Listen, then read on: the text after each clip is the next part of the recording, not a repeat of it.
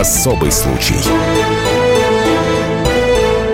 Страшная трагедия разыгралась в поселке Тургаяк Челябинской области. 15-летний подросток устроил поножовщину в собственном доме. В результате погибла его родная мать, а отец находится в реанимации в критическом состоянии. Рассказывает руководитель следственного отдела по городу Миасу Анатолий Селиверстов возбуждено уголовное дело по факту обнаружения в одном из домов трупа женщины 69 -го года рождения. Убийство женщины совершил ее несовершеннолетний сын. Мать пыталась ограничить в пользовании компьютером. Он взял нож и нанес несколько ножевых ранений. Вернулся отец, а также нанес несколько ранений в область головы.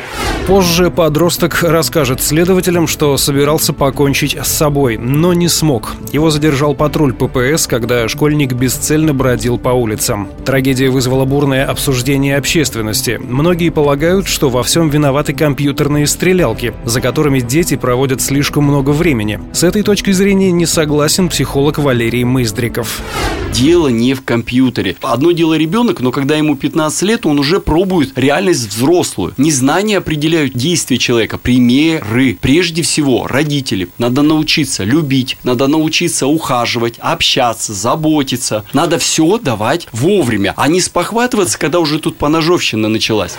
Сейчас подросток находится в изоляторе временного содержания. Следствие просит суд заключить его под стражу. Роман Грачев, Макс Бережнов, Василий Воронин, Радио «Комсомольская правда», Челябинск.